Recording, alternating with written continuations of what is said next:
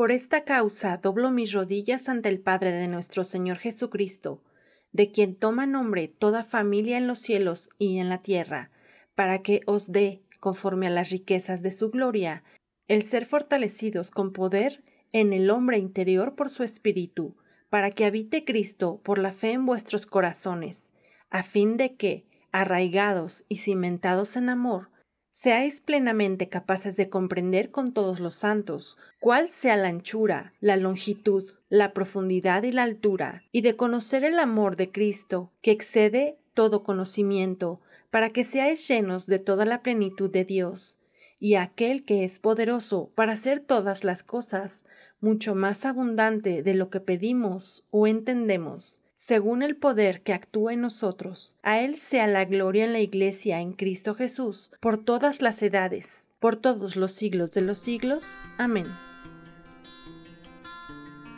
La vid verdadera. Ministerio sin paredes presenta. Bocaditos de sabiduría. Un podcast que te ayudará a adquirir Instrucción, prudencia, justicia, rectitud y equilibrio. Hacer sagaces a los jóvenes inexpertos y darles conocimiento y reflexión. A saber vivir con amor y sabiduría. El que es sabio e inteligente los escucha y se hace más sabio. Bocaditos de sabiduría que te hacen crecer cada día.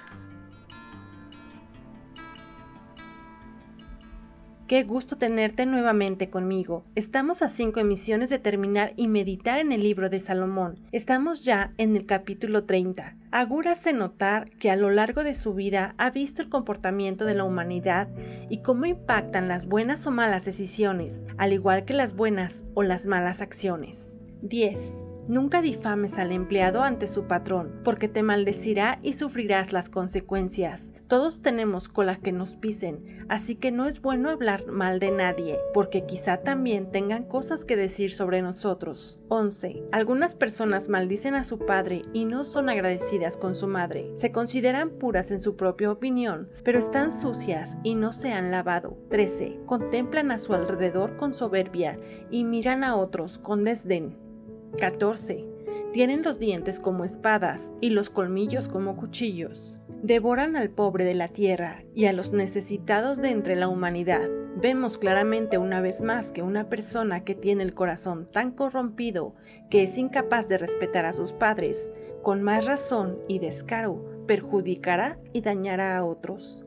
15. La sanguijuela tiene dos bocas que chupan y que gritan, más, más. Las personas que viven a costa de otros no se sacian y cuando se les llega a poner límites, buscan a alguien más de quien poder sacar provecho. Hay tres cosas que nunca se sacian. No, son cuatro las que nunca dicen basta. La tumba, la matriz estéril, el desierto árido y el fuego abrasador. La mujer estéril que pide hijos, la tierra que pide más agua, el fuego que pide más leña y la tumba que pide más muertos. 17. El ojo que se burla de su padre y desprecia las instrucciones de su madre será arrancado por los cuervos del valle y devorado por los buitres. Nos conviene por donde miremos honrar a nuestros padres, pues Dios tiene en gran estima y bendición a los que lo hagan. 18.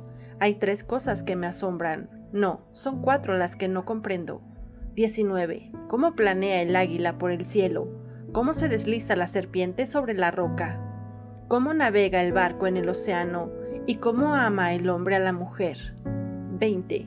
La mujer adúltera devora al hombre, luego se limpia la boca y dice, ¿qué hice de malo? Muchas cosas hay que como dice Agur, no nos podemos explicar, así como quizá te preguntes por qué Dios creó animales salvajes y venenosos y cuál es su propósito en la tierra. También pudiéramos preguntarnos cómo es que algunos hombres caen ante las seducciones de una mujer promiscua, por qué se dejan seducir sabiendo que son mujeres prohibidas o que solo los quieren usar y perjudicar y hasta dejar en la calle. Pero debemos subrayar que también existen hombres con estas características que solo desean sexo por placer y que andan de flor en flor, o dicho de otra manera, de cama en cama.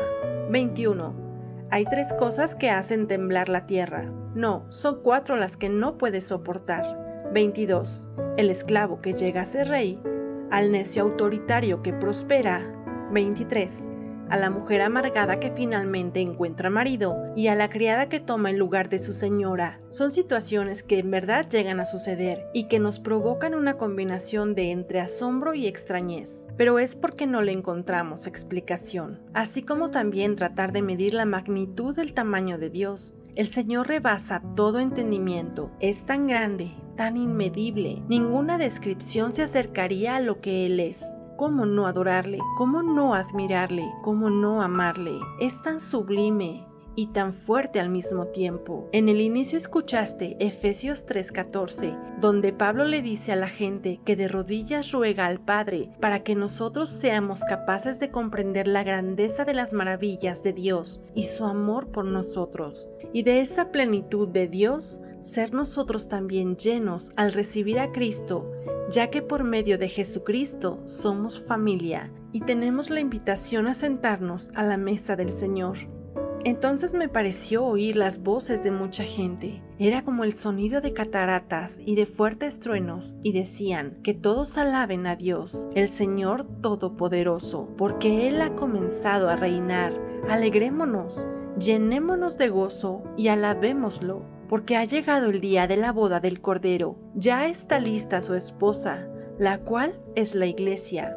Dios la ha vestido de lino fino, limpio y brillante ese lino fino representa el bien que hace el pueblo de Dios. El ángel me dijo, escribe esto, benditos sean todos los que han sido invitados a las bodas del Cordero. Apocalipsis 19, del 6 al 9. Escucho tu corazón, cada latido está llamando mi nombre. Soy atraído otra vez por tu sangre. Me siento tan amado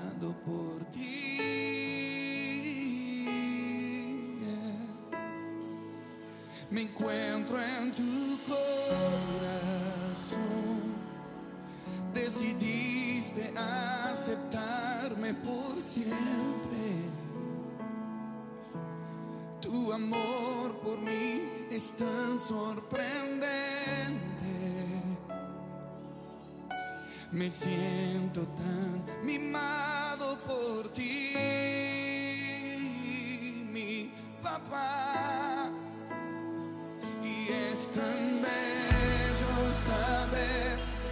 Soy hijo.